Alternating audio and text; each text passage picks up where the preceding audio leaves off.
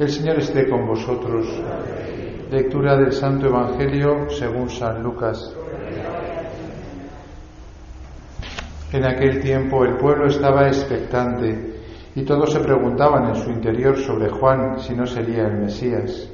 Juan le respondió dirigiéndose a todos, Yo os bautizo con agua, pero viene el que es más fuerte que yo, a quien no merezco desatarle la correa de sus sandalias. Él os bautizará con Espíritu Santo y fuego. Y sucedió que cuando todo el pueblo era bautizado, también Jesús fue bautizado, y mientras oraba se abrieron los cielos, bajó el Espíritu Santo sobre él con apariencia corporal semejante a una paloma, y vino una voz del cielo, Tú eres mi Hijo el amado, en ti me complazco. Palabra del Señor.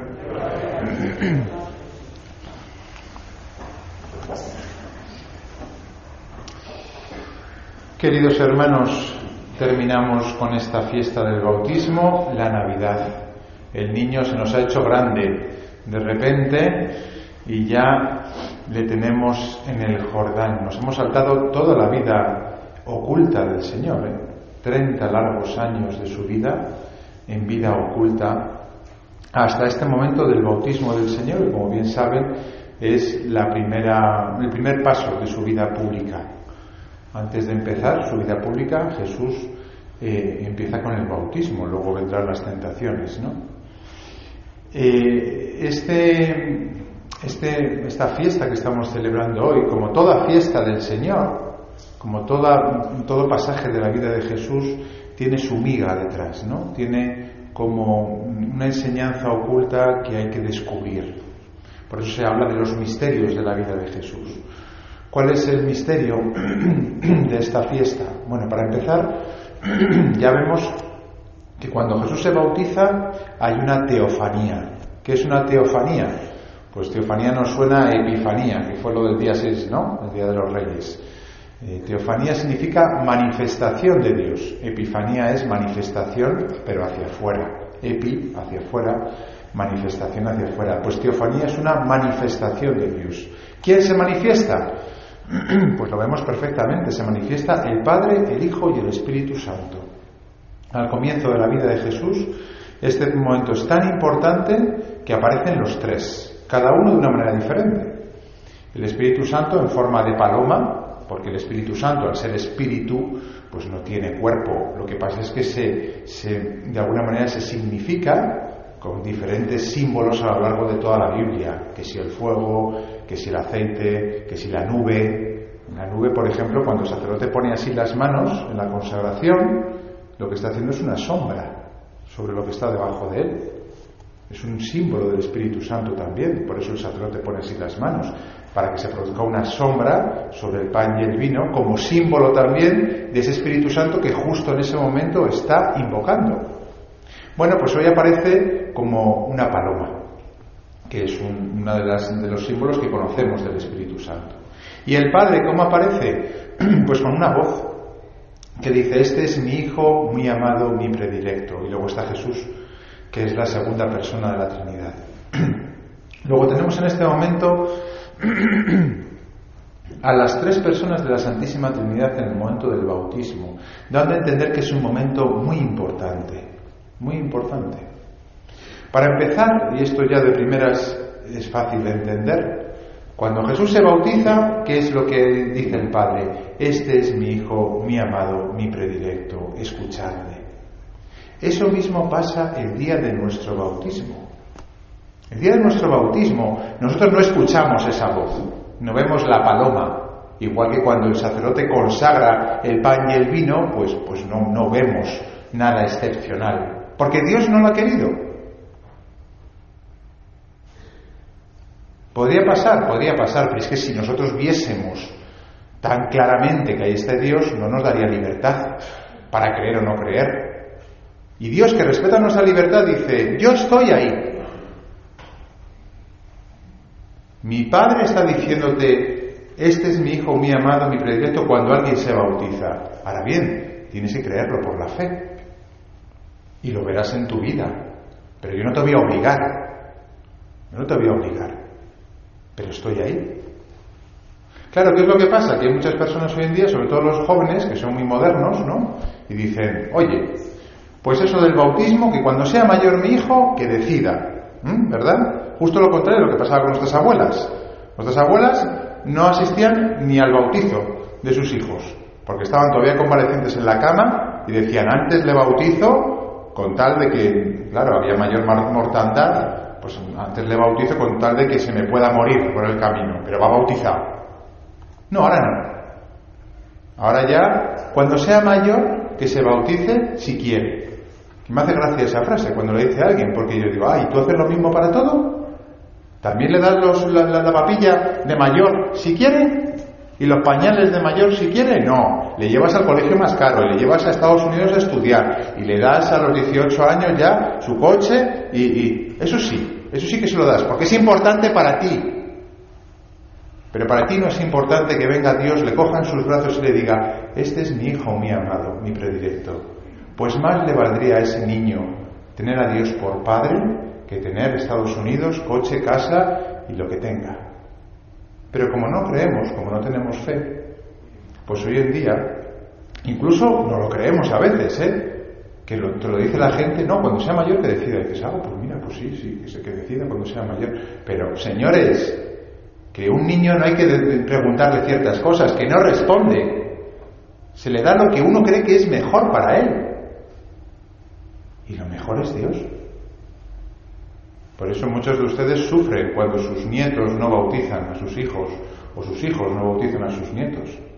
Claro, porque se pierden lo mejor, que es Dios. Porque desde ese mismo momento ese niño empieza a ser hijo de Dios, porque Dios lo ha querido así. Por eso el bautismo es la puerta de los sacramentos. ¿Por dónde se entra una casa? Por la puerta. ¿Por dónde se entra la iglesia? Por el bautismo, que es la puerta de los sacramentos. Y el bautismo es lo primero que hay que dar. Y, si es pequeño, pues oye, mejor, mejor, porque está protegido ese niño. No quiere decir que Dios le abandone si no está bautizado, por supuesto que no, pero también uno demuestra, un padre demuestra su fe cuando dice, oye, bautizo a mi hijo para ponerle sobre todo en manos de Dios, que ante todo es de Dios, no mío. Y por eso le bautiza cuanto antes. Y desciende el Espíritu Santo sobre ese niño, empieza a ser hijo de Dios, hijo de la Iglesia. No solamente se le quita el pecado original, que es lo que siempre decimos del bautismo, no, sobre todo empieza una vida nueva. Y eso es lo que pasa el día de nuestro bautismo. ¿Por qué? Porque pasó con Jesús. Porque lo que hizo Jesús, gracias a que Jesús lo hizo, vamos nosotros detrás de él. Y en esto hay algo importante que a veces no nos damos cuenta, y es que el día de nuestro bautismo se nos dio el Espíritu Santo. Es verdad que el Espíritu Santo a veces es un poco como difícil, ¿no? Decir, bueno, el Espíritu Santo, ¿qué es el Espíritu Santo? Porque Jesús, el Padre, pues todavía un señor con barba, ¿no? Mayor, tipo Papá Noel, ¿no? Que no lo es. Pero, pero el Espíritu Santo, ¿qué es, no? Bueno, pues en el día de hoy es muy importante porque, porque antes de Jesús el Espíritu Santo no podía vivir en el cuerpo humano. Le habíamos expulsado, le habíamos dado una patada. El día en el que decidimos hacer la guerra por nuestra cuenta. Cuando Adán y Eva dijeron, mira, yo prefiero seguir lo que yo pienso, ¿no? Como cuando los niños hacen adolescentes, que empiezan a dudar de sus padres y empiezan ellos a tomar sus propias decisiones. Pues es lo que hicieron Adán y Eva, le dieron una patada en el culo, con perdón, a Dios y le dijeron, mira, a partir de ahora nosotros, y a partir de entonces le fue todo mal. Justo acto seguido fue que Caín mató a Abel. Y desde ese momento el Espíritu Santo no podía vivir en el cuerpo humano. La naturaleza humana no podía acoger al Espíritu Santo. Era una naturaleza desobediente, era una naturaleza que no estaba bendecida por el Espíritu de Dios. Por eso esta fiesta es tan importante, porque desde este momento la carne de Jesús es ungida, ungida. Ungida, ya saben que es cuando se coge el aceite, ¿no? Y se unge. Por eso en el bautismo hay dos unciones incluso. Antes del bautismo se le unge al niño aquí en el cuello, con el óleo de los, de los catecúmenos, y luego se le unge con el crisma en la cabeza, donde se pone la corona de los reyes pues ahí también se les unge con el crisma, porque se da a entender que desde el día del bautismo de Jesús nosotros podemos acoger el Espíritu Santo. Es verdad que luego en la confirmación será la plenitud del Espíritu Santo. ¿Mm? Y está el bautismo y está la confirmación como sacramentos que nos dan el Espíritu Santo. Pero ya en el bautismo tenemos el Espíritu Santo. Y por tanto nosotros tenemos el Espíritu de Dios. Y el Espíritu de Dios, queridos hermanos, es tener la mirada de Dios, es tener el corazón de Dios, es tener el pensamiento de Dios, es vivir de diferente manera como vive el mundo. Y aunque seguimos siendo humanos y seguimos siendo pecadores, todos los que estamos aquí, desde el día de nuestro bautismo tenemos otra posibilidad de vivir, otra manera diferente de vivir. Otra manera, y lo decíamos el otro día, todo el mundo vive con placer, con dinero, con poder.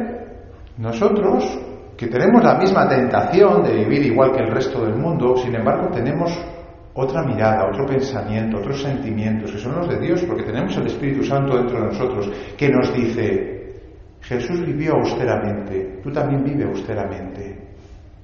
Que ante una decisión que tienes que tomar, el Espíritu te dice por dentro, esto es lo bueno, aunque es lo que te cuesta, pero por aquí.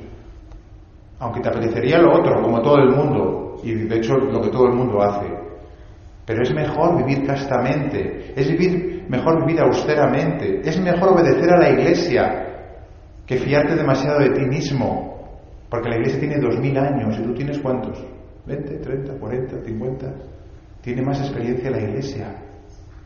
Y eso te lo dice el Espíritu que está dentro de ti.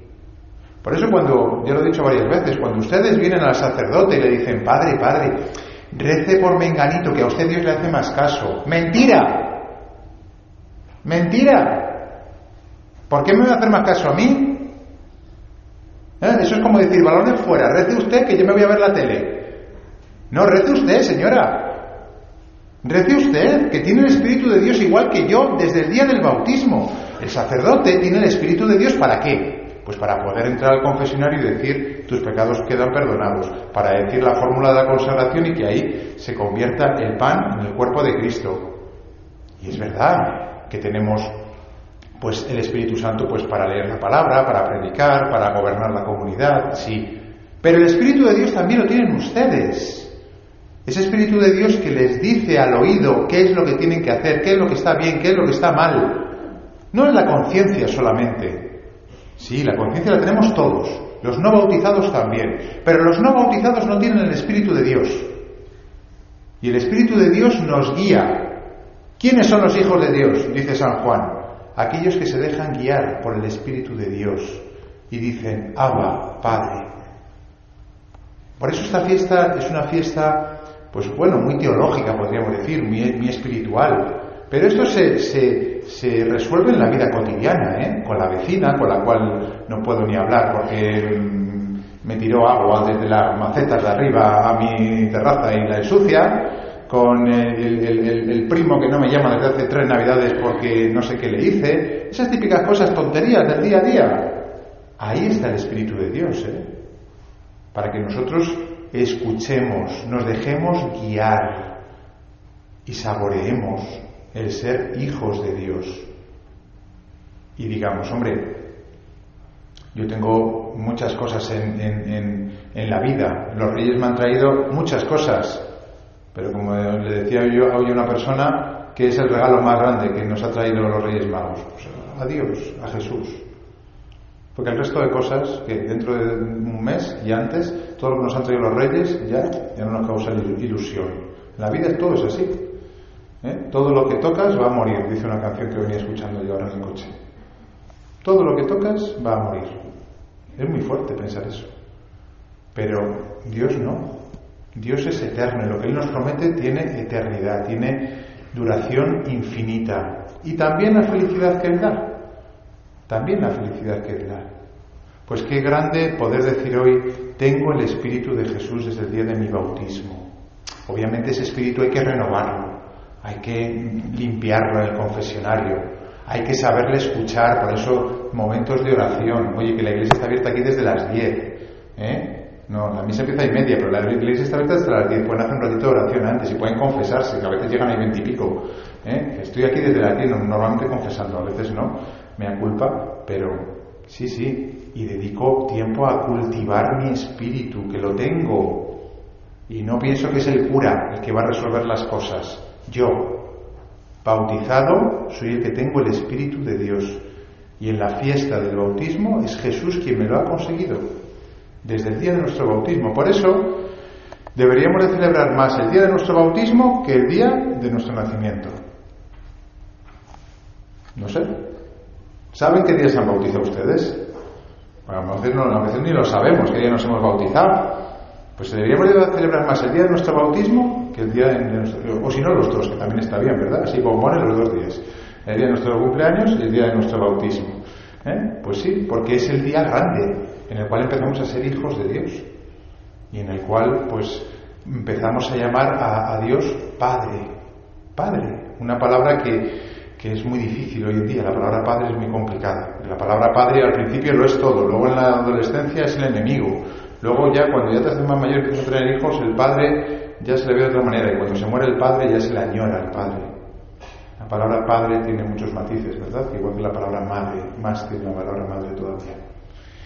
Bueno, pues vamos a darle gracias a Jesús en este día porque ha conseguido, termino, no lo he dicho, Jesús no era pecador, Jesús no tenía que bautizarse. Por eso San Juan Bautista, cuando Jesús llega para bautizarse, le dice, eh, quieto parado, ¿qué haces tú aquí? Que soy yo el que te toque, tú el que me tienes que bautizar a mí, no así.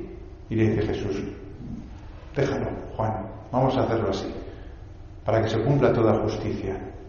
Pero si yo no soy digno de ni siquiera de desatarte las, sandalias, dice, déjalo, Juan, Claro, porque Jesús ya desde el principio de su vida pública está enseñándonos cuál es el camino, que no es gritar, que no es llamar la atención, dice la primera lectura de Isaías, que no es ir eh, pisando y machacando y zascas, que es lo que le gusta hoy en día a los políticos, zasca para aquí, zasca para allá, humillar y humillar. No, Jesús no grita, Jesús no vocea, Jesús no apaga lo que está a punto de apagarse, no.